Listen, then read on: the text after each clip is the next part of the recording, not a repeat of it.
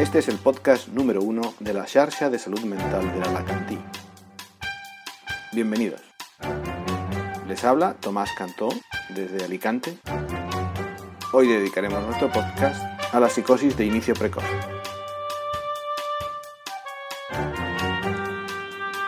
Estamos con la doctora María Nibarro, que es eh, residente de cuarto año de psiquiatría y que eh, hoy vamos a hablar con ella de psicosis de inicio precoz.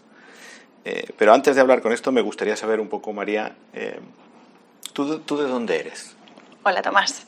Pues nací en Tenerife, nací en Canarias. Y lo que pasa que, bueno, he dado muchas vueltas ya por, por la península, pero, pero nací en, en, la laguna, lagunera. Bueno, luego te preguntaré sobre algunas recomendaciones para cuando visitemos la laguna. Pero yo sé que antes de llegar a la psiquiatría estudiaste alguna cosa más que no tiene nada que ver con este mundo nuestro de, de, sí, de sí, la sí. salud mental. Eso es, sí. Empecé, bueno, tenía mis dudas y empecé con, con comunicación audiovisual y bueno, hice tres años, estuve, estuve a gusto, pero tenía la espinita de la medicina y, y bueno, y al final en tercero tomé la decisión y, y empecé medicina y hasta ahora, o sea que muy contenta. Eh, ya llegando a la eh, psiquiatría, ¿qué te hizo dedicarte a la psiquiatría y no a otras ramas de la medicina? Pues me gustaban varias cosas, la verdad. Y, a medida que estudiaba la carrera, pues, pues no, te van llamando la atención unas cosas u otras. A mí la imagen, yo creo que igual de, desde ¿no? de, de la parte de comunicación audiovisual ya me llamaba la atención. Entonces el diagnóstico por imagen ya me gustaba. Y la psiquiatría, pues también esa parte que tiene pues más interesante, mucho más compleja. Y cuando hice las prácticas, pues ya me, me terminó de enganchar ahí y ya creo que ahí me quedé. O sea que en el MIR ya tenías claro. Eh... Bueno, no. no. no, claro del todo nunca, nunca. Pero sí que me, me gustó mucho y, y, era una de mis primeras opciones. Ya estás acabando, sí. ya tienes una imagen bastante clara de todas las eh, subespecialidades o superespecialidades que tenemos en la, en la, psiquiatría, incluida la psiquiatría infantil. Eh, ¿Qué áreas son las que más te interesan? Bueno, pues a pesar de estar terminando y haber pasado por casi todas ¿no? estas subespecialidades o no tengo del todo claro, pero bueno, sí me gustan muchas cosas, sé lo que también me, me gusta más y psiquiatría infantil me, me, gusta mucho, me llama mucho la atención, creo que además es, es importante eh, ver cómo empieza todo. En efecto, ya sabes que el, eh, como mínimo el 50% de toda la patología mental debuta antes de los 18 uh -huh. y el 75% antes de los 24. Vale. Así que, vamos, no puedo por menos que compartir esa opinión tuya uh -huh. de que eh, sí. hay que ir a, a, a los principios, sin, sin descuidar el, el, resto también. Claro.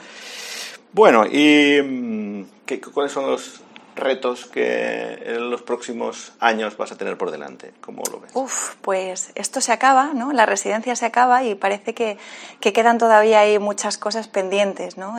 Y formación por mi parte. Entonces, bueno, pues eh, seguir motivada y seguir curioseando para, para poder llegar a ello. Eh, vamos a dejar para el final tus recomendaciones eh, de cuando visitemos la laguna y vamos a ir entrar ahora en el tema de las, de la psicosis de inicio precoz la primera pregunta es muy sencilla. Uh -huh. Es, ¿Qué es una psicosis de inicio precoz? Uh -huh.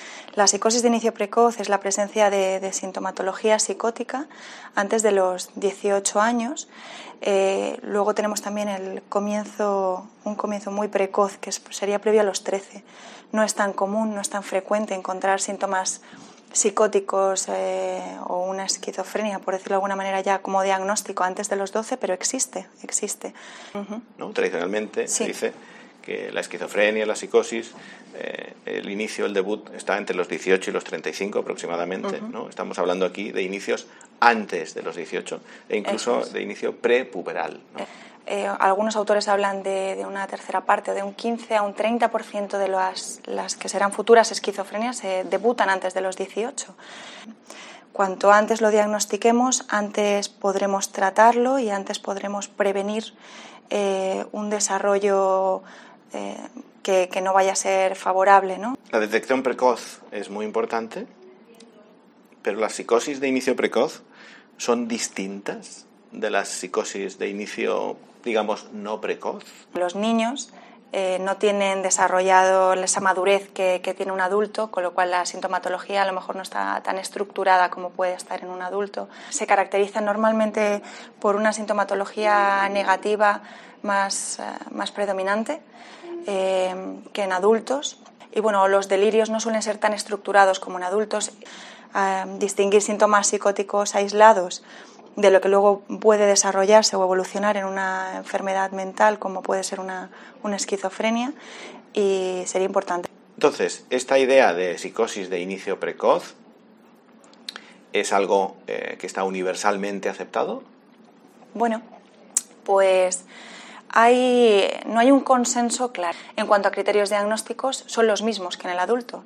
Ahora que tenemos el DSM-5, la sintomatología, los criterios diagnósticos son exactamente igual, lo único que cambia es la edad de inicio. Entonces, eh, no hay un consenso claro si, si, los síntomas son distintos, la evolución puede ser diferente y las condiciones, las causas, la genética, la heredabilidad es mayor. No hay, no hay unos criterios específicos para esto. Eh, pero la pregunta que yo me hago es, eh, ¿cuál es la estabilidad del diagnóstico? Yo creo que es un tema muy controvertido, precisamente por, porque no hay unos criterios diagnósticos específicos y la inespecificidad también de los pródromos, ¿no? que es algo ya es algo retrospectivo, cuesta mucho identificar, cuesta mucho clasificar. Entonces, la estabilidad diagnóstica creo que, que es algo eh, complicado. ¿Es muy frecuente eh, esta psicosis de inicio precoz?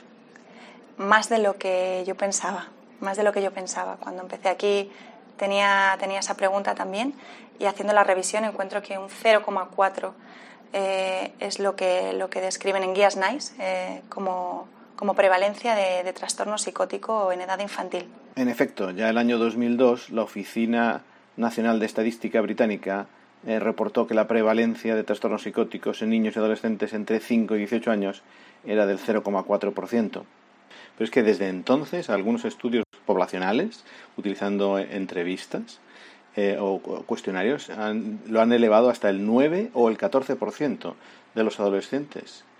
Y que ha llegado hasta el 25% en algunos estudios utilizando cuestionarios eh, contestados por los propios adolescentes.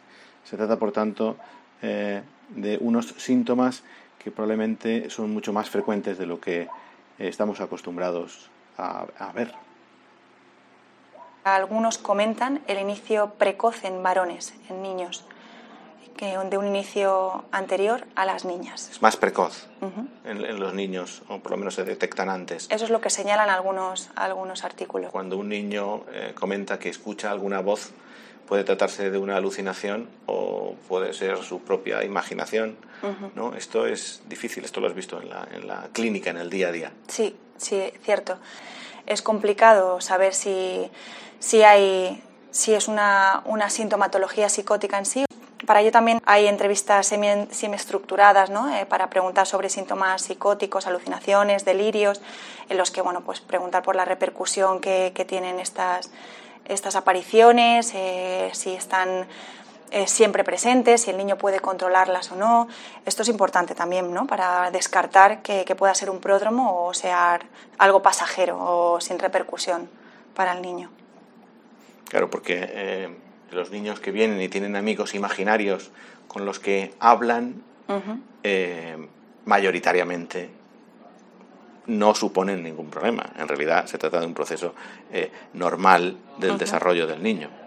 Eso es. hay que tener la experiencia para saber eh, diferenciar unas cosas de otras. Sí.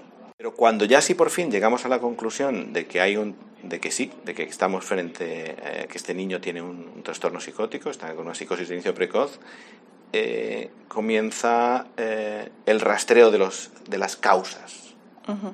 En adultos el protocolo incluye siempre realizar desde analíticas como pruebas de imagen. Eh, ¿Qué importancia tiene esto en, el caso de los niños, en la psicosis de inicio precoz?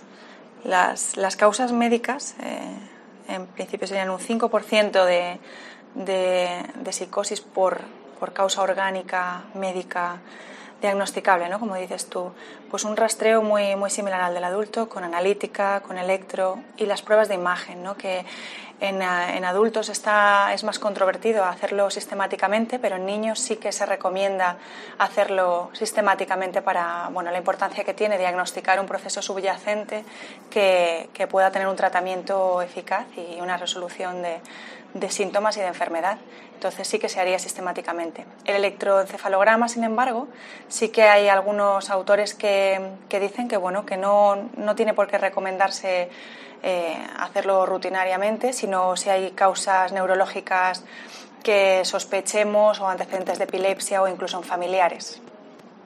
¿Hay diferencias en el tratamiento entre niños y adultos, entre psicosis de inicio precoz, en recomendaciones? No hay evidencia sobre superioridad exceptuando la clozapina, el resto de antipsicóticos el, que uno sea mejor o funcione mejor que otro. Entonces se hará en base a los perfiles eh, de efectos adversos que puedan tener unos u otros. Eh, los niños sí que son más propensos a, ser más sensibles en los efectos adversos, tienen más, más frecuencia de efectos adversos que los adultos. Entonces, por eso la, precaución con la dosificación y, con los efectos adversos posibles de los antipsicóticos.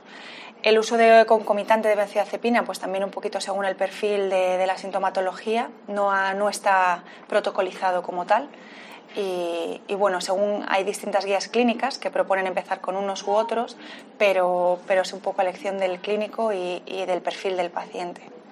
Una vez que hemos comenzado con el tratamiento y hemos tenido éxito y uh -huh. eh, la evolución es positiva, satisfactoria para todo el mundo, sí. principalmente para el paciente y su familia, ¿Cuánto tiempo tenemos que mantener el tratamiento? Pues muy buena pregunta. Esa es una pregunta que me hacía yo también y buscaba alguna respuesta concreta. Pero bueno, eh, una vez estabilizado, digamos, la fase aguda y la fase de mantenimiento, muchas veces quedan, quedan síntomas todavía en, bueno, que no han remitido del todo eh, y habría que llevar un control. No he encontrado una respuesta a esa pregunta, una respuesta exacta. Lo que sí que incidían todos era en el hecho de, de cuándo discontinuar el tratamiento, va a hacerlo cuando lo hagan, por lo menos de una manera gradual y monitorizada, pero no, no he encontrado una fecha exacta. Eh, ¿Hay algún otro tema que creas que sea importante eh, tratar o destacar? Creo que es importante la, la, intervención con las familias, que es muy importante recalcar el trabajo de la familia en la integración, en la comprensión de la patología. Me parece muy importante también. Bueno, y una última pregunta antes de pasar a esta fase final ya más lúdica. Eh, ¿tú, ¿tú, sabes por qué hablamos de psicosis de inicio precoz y no hablamos de psicosis infantiles? Pues buena pregunta, Tomás. Eh, mm, a priori, a priori sería, sería símil, ¿no? La razón es histórica. El concepto de psicosis infantil es un concepto eh, que en el pasado englobaba no solo la desintegración o la no integración del, del crecimiento de la mente eh, que puede ocurrir dentro de lo que hoy llamamos trastornos psicóticos, sino también incluían también el autismo. Entonces los clásicos, cuando hablaban de psicosis infantiles, eh, incluían ambos conceptos. Uh -huh. A día de hoy estos dos conceptos, estas dos eh, entidades están completamente separadas, tienen pronósticos distintos, diagnósticos distintos y mm, no se utiliza eh, el término de psicosis infantiles para no producir esa confusión. Vayamos ahora a temas más lúdicos.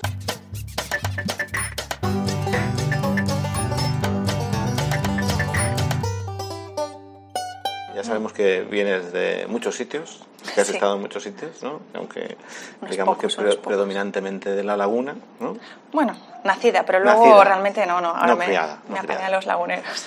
Bueno, entonces, eh, cuatro, cinco recomendaciones. ¿Qué ciudad nos recomendarías visitar? Bueno, es complicado, ¿no? De hecho, la gente dirá, Canaria no me lo creo, si no tiene acento. Bueno, lo cambio, lo cambio, soy un poco, un poco impostora. Eh, las islas son muy bonitas, son las, eh, todas las islas muy bonitas y, y merecen la pena. O sea que sí, sí, yo turismo a tope allí. Pero bueno, yo creo que no puede faltar para ir a, si se va a Tenerife, un guachinche, que es muy auténtico, se prueba la gastronomía típica de allí y, y vale la pena. Llevar siempre en el coche de alquiler una chaquetita y un bañador porque no sabes lo que te puedes encontrar. El microclima allí es, es brutal y viene, viene muy bien tener todo a mano. Y, y, bueno, y dejarse llevar. Yo creo que la gente allí es muy amable, muy acogedora y dejarse invitar. ¿Y qué banda sonora le pondríamos a ese viaje? Mm, no lo sé, no lo sé. De allí hay, hay, muchos, muchos. No hace falta que sea de allí. Un... ¿Alguna banda sonora, alguna música, alguna canción? En concreto. Sí, que te guste especialmente. No sabría, no sabría ponerle ahora un nombre y apellido a, a la película, ¿no? Pero, pero bueno, puede, puede valer todo. ¿Alguna recomendación de alguna lectura amena, alguna lectura que te haya gustado? Algo que... ¿Algo a nivel personal? Sí. Bueno, pues supongo que, que bueno, que también cuando antes de empezar psiquiatría, eh, pero bueno, habrá quien le guste más, habrá quien le guste menos, pero cuando me, yo lo leí, pues también me, me, me, picó el gusanillo también con los reglones torcidos de Dios, por ejemplo, que, que bueno, que, que hace, da que pensar, es entretenido y está chulo, por ejemplo. ¿Puedo preguntarte también por alguna película? Uh -huh. Pues hace tiempo, ahora como está la moda de las series, ahora tengo un poco abandonado el cine, así bueno, que... ¿alguna serie? ¿Alguna serie? Pues así, pues la de Stranger Things, la verdad que es de las últimas que he visto, que, que bueno, me gustó, y entretenida también. La recomiendo, yo la recomiendo. A quien le guste y a quien no, pues que coja otra. Muchas gracias, María. A ha ti, sido Tomás. un placer eh, escucharte y aprender de todo este trabajo, buen trabajo que estás Gracias haciendo. por tu iniciativa también y, y por la supervisión. Gracias. Así acaba el episodio de esta semana de la Xarxa de Salud Mental del Alacantí. En la descripción del podcast se encuentran los créditos de las músicas que han sonado y también algunos enlaces a documentos de interés relacionados con el tema. Hasta el próximo podcast. Les habló Tomás J. Cantó.